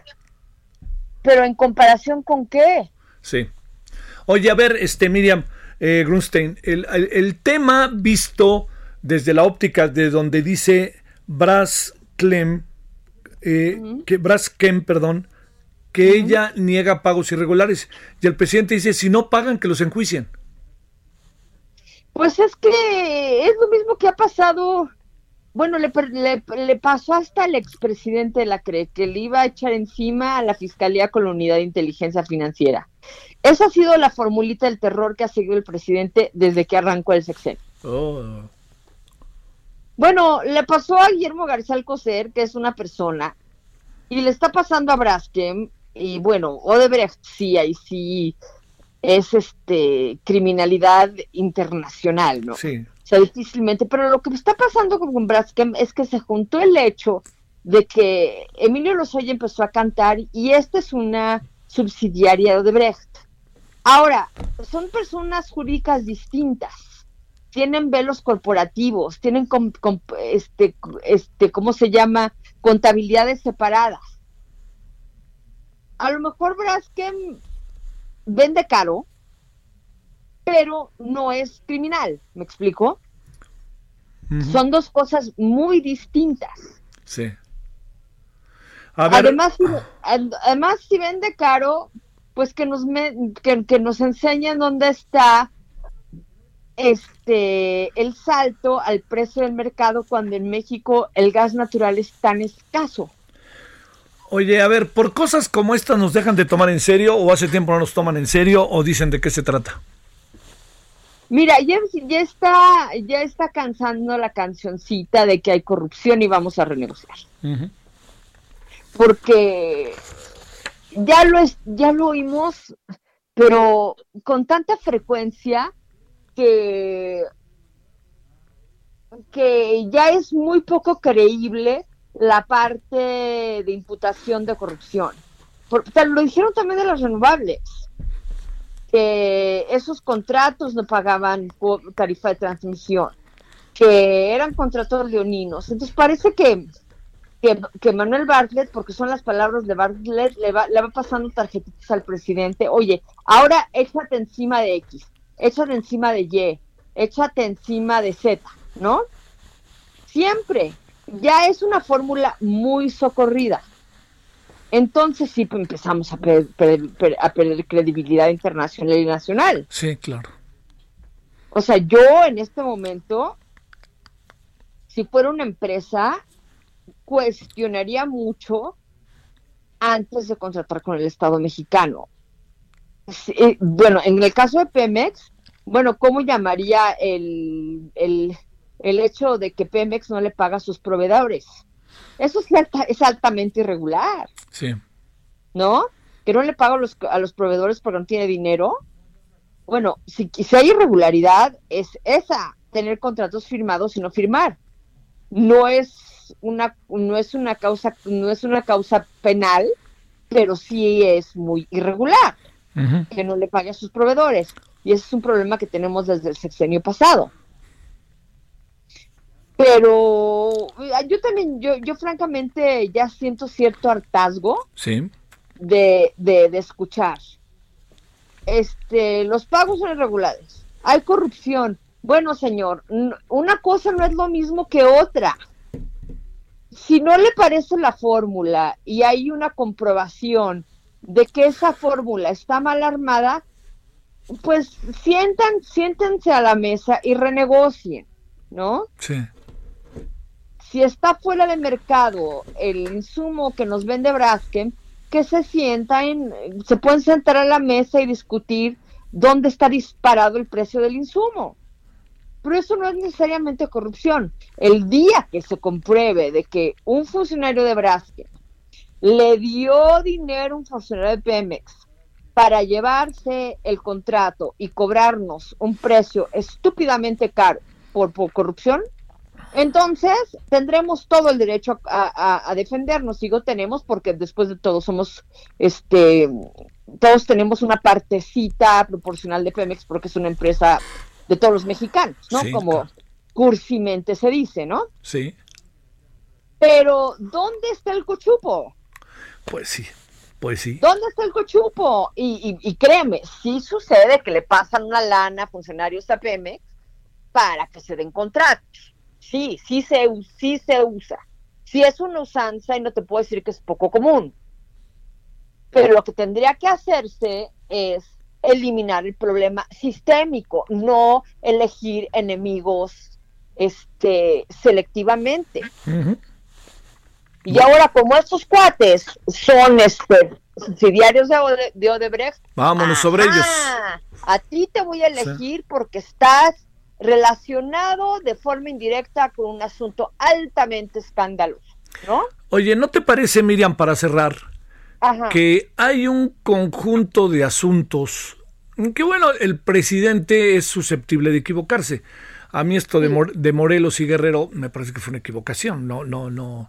Es decir, es un, es un hombre que. Bueno, mira, después de Peña ya nada nos sorprende, ¿no? Bueno, bueno, sí, fíjate, a lo mejor yo, yo, yo, andaba saliendo en defensa de algo. Pero bueno, yo, yo, pero yo pienso, yo pienso en este caso, quisiera pensar, va de nuevo, ¿sí? Te lo vuelvo a plantear porque creo que tienes razón. Oye, Miriam, yo quisiera pensar que en el caso de Morelos y de Guerrero fue hay un asunto en donde se hizo bolas por el lugar en el que estaba, en fin. Bueno, conste que... Sí, en fin. Conste, no, no, pero es muy importante la aclaración en función de lo que me dices, pues tienes razón. No, claro. Pero ¿no te parece que un gran problema que estamos teniendo es que al presidente o lo malinforman o algo parecido, es que dice cosas que no son ciertas y ni siquiera hace acuse de recibo? Es que, mira, una querida amiga me dijo que a ella le parece que el presidente a veces no se comunica con su cuerpo de asesores y a veces demasiados asesores se comunican con él simultáneamente y una idea se le cuela por el embudo y lo hace enojar. Sí. Porque sí tenemos un presidente explosivo. Entonces, eh, es de ideas fijas su idea fija en este momento, como lo, es que sí, es que imagínate, estamos repitiendo con lo que empezamos el sexenio que fue el aeropuerto, ¿no? Hay corrupción, hay que desmantelar. Hay corrupción, hay que desmantelar. Hay corrupción, hay que más desmantelar. Entonces, es el, es, el, es el mismo libreto para diferentes óperas. Pero ¿quién le mete esas ideas al presidente o cómo llega a ellas? Son procesos místicos.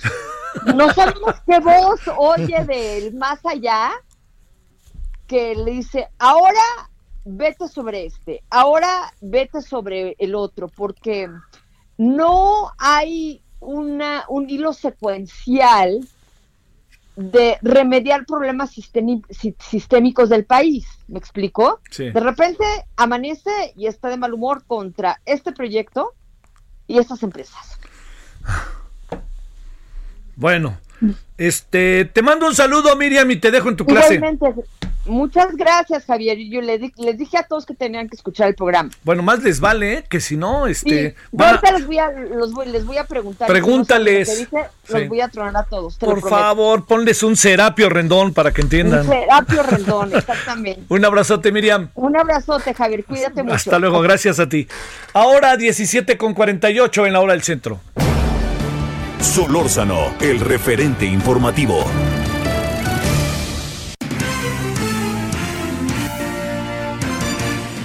Bueno, hoy el, eh, el, Heraldo publica una encuesta que me pareció muy interesante. Vamos a tener más detalles, por cierto, en la noche. Lo dejo con Carlos Navarro para que nos cuente de qué se trata. Querido Carlos, adelante, ¿cómo estás? Buenas tardes. Buenas tardes, Javier. Te saludo con gusto a ti, el auditorio. Bien, Como bien lo comentabas, hoy el Heraldo de México publicó una encuesta y la jefa de gobierno Claudia Sheinbaum respondió a ella. Y es que la mandataria capitalina se ubicó en la segunda posición de los 32 gobernadores que fueron evaluados respecto a su manejo en la emergencia sanitaria por COVID-19. La jefa de gobierno señaló que es el trabajo constante y cotidiano lo que, lo que le ha colocado en esa posición, el que todos los días estén tomando decisiones frente a lo que ocurre con la pandemia y explicando a la población eh, lo que está ocurriendo y no solo ello, Javier, sino que la incorpora en la toma de decisiones para que se haga un trabajo conjunto entre la población y el gobierno para salir adelante en esta emergencia sanitaria por COVID-19. Los gobernadores Quirino Ordaz de Sinaloa y Mauricio Vila de Yucatán, así como la jefa de gobierno, fueron los mejores evaluados en sus acciones para hacer frente a la pandemia de COVID-19. Y es que la pregunta aplicada fue, ¿usted aprueba o desaprueba las decisiones de su gobernador que su gobernador está tomando para contrarrestar o disminuir los efectos del coronavirus? El periodista Quirino Ordaz fue el mejor evaluado por lo, por lo hecho en Sinaloa, mientras que la jefa de gobierno ocupó la segunda posición y la tercera la ocupó Mauricio Vila de Yucatán. En este ejercicio de opinión se realizó vía telefónica en las distintas entidades del país a 12.800 ciudadanos y ciudadanos. Así es que Javier, la jefa de gobierno, respondió a la encuesta del Heraldo de México. Oye, además no casualmente eh, le va bien, ¿eh? Yo pienso que más allá de lo que está pasando allí en Sinaloa, que a Quirino y a Mauricio Vila en todos los renglones les va bien. Yo creo que la jefa de gobierno de la ciudad, poco a poco, en todos los renglones le empieza a ver bien. El, el gran problema que traemos por acá, Carlos, pues es la seguridad, ¿no? Que ese es un asunto difícil. Y luego también, pues la movilidad. Pero el hecho de que los capitalinos, digamos, que nos parece que en lo general ha manejado bien la pandemia, yo hubiera votado también que sí, ¿eh? Tal cual, Carlos. Y sí, y se han implementado más de 170 acciones de gobierno, Javier. Comentarte que incluso hoy publicamos en el Heraldo de México, en su versión impresa, que entre alcaldías y gobierno local se han destinado alrededor de 12.700 millones de pesos tan solo en las acciones sociales que han implementado a través de distintos programas. Esto representa, para comentarle a nuestros escuchas, que son alrededor del 5% de los 238 mil millones de pesos que tiene disponible la Ciudad de México, en, solamente en apoyos sociales. En cuanto a la inversión para la infraestructura eh, sanitaria, para la adquisición de ventiladores, para la contratación de médicos, se han destinado alrededor de 5 mil millones de pesos. Entonces, como lo comentas, no es, no es de gratis que la jefa de gobierno está calificada en esa posición. Ha hecho un trabajo incluso eh, desde el área de como reportero todos los días está dando conferencia de prensa, todos los días está respondiendo las preguntas, está respondiendo las dudas que le planteamos y bueno, a diferencia de otros mandatarios que simplemente se quedan aislados en su escritorio y desde ahí están moviendo los hilos. Se en honora, la verdad, así es. Gracias, mi querido Carlos. Hasta luego, buena tarde. Bueno, para irnos antes, París Salazar, cuéntanos antes de despedirnos, París. Buenas tardes, eh, Javier, amigas, amigos del Heraldo de México. Y es que esta mañana el presidente Andrés Manuel López Obrador, en la conferencia de prensa que ofreció en Apodaca, Nuevo León, junto al gobernador Jaime Rodríguez Calderón, dijo que reconoció que hay diferencias con el gobernador Jaime Rodríguez Calderón. Sin embargo, la, buscar soluciones para el bienestar de la gente hace que coincidan y que siempre el interés superior de, de la gente va a estar por encima de cualquier diferencia. También esto, con esto coincidió el gobernador Jaime Rodríguez Calderón, quien dijo que sí, hay diferencias, pero que siempre desde el principio acordaron que iban a establecer una relación de trabajo, que incluso hay un acuerdo entre ellos de trabajarla, poner cada quien un 50% para las obras, y es por eso que se llegó este día a un acuerdo de, de, trabajo para la instalación de una obra acá en Nuevo León, una, una presa hidráulica aquí en Nuevo León, y también, sin embargo, las diferencias se notaron al momento en el que el gobernador Jaime Rodríguez Calderón le propuso al presidente López Obrador cerrar la planta, la refinería de Cadereyta. Hay eh, varias quejas y demandas por la contaminación, a lo que dijo el presidente que esta planta no se va a cerrar, esta refinería, que es parte del Sistema Nacional de Refinación, que va a ayudar a que eh, al final del sexenio haya soberanía energética, que México ya no importe gasolinas dijo que se va a modernizar, que hay una inversión de más de 2 mil millones de pesos en este año para la refinería de Cadereyta, lo que va a permitir mejorar y reducir las emisiones contaminantes. El presidente eh, presentó un informe en el que las emisiones contaminantes de la refinería son, son menores a las de la norma, por lo que dijo que se seguirá invirtiendo para que cada vez sean menores y que no se cierre esta refinería que es tan importante para su proyecto energético, Javier. Mmm, ahora sí que tengo otros datos. Sale mi querido París, gracias y buenas tardes. Buenas tardes. Bueno, ya nos vamos eh, hoy a las 21 horas, en este jueves 27 de agosto, vamos a tener lo siguiente. Mire, nos vamos a meter en el tema de, de ejecuciones extrajudiciales. Hay un caso del cual hablamos hace un momento con César Gutiérrez sobre eh, lo que sucedió en eh, Nuevo Laredo y a partir de una filtración que dio a conocer el periódico El Universal hace pocos días, que es muy importante. Ese es uno. Luego vamos a hablar con el eh, con militares, un teniente coronel en retiro, Ramón Zelaya, para que nos cuente cómo ve las cosas bajo esa óptica, ¿no? De qué anda pasando, qué anda pasando al interior de los militares y el análisis que en verdad siempre es muy atractivo de Catalina Pérez eh, Correa, profesora del Centro de Investigación y Docencia Económica, que nos diga, ella ha estado trabajando los temas de seguridad, este, de ejecuciones, de desapariciones, entonces es creo una muy interesante opción. Bueno, hasta el ratito, 21 horas, pásala bien.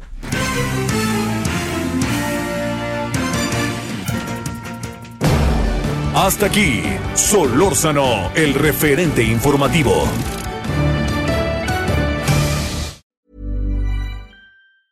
Hi, I'm Daniel, founder of Pretty Litter. Did you know cats tend to hide symptoms of sickness and pain? I learned this the hard way after losing my cat, Gingy. So I created Pretty Litter, a health monitoring litter that helps detect early signs of illness by changing colors, saving you money and potentially your cat's life. Pretty Litter is veterinarian developed, and it's the easiest way to keep tabs on your fur baby's health right at home. Go to prettylitter.com and use code ACAST for 20% off your first order and a free cat toy. Terms and conditions apply. See site for details.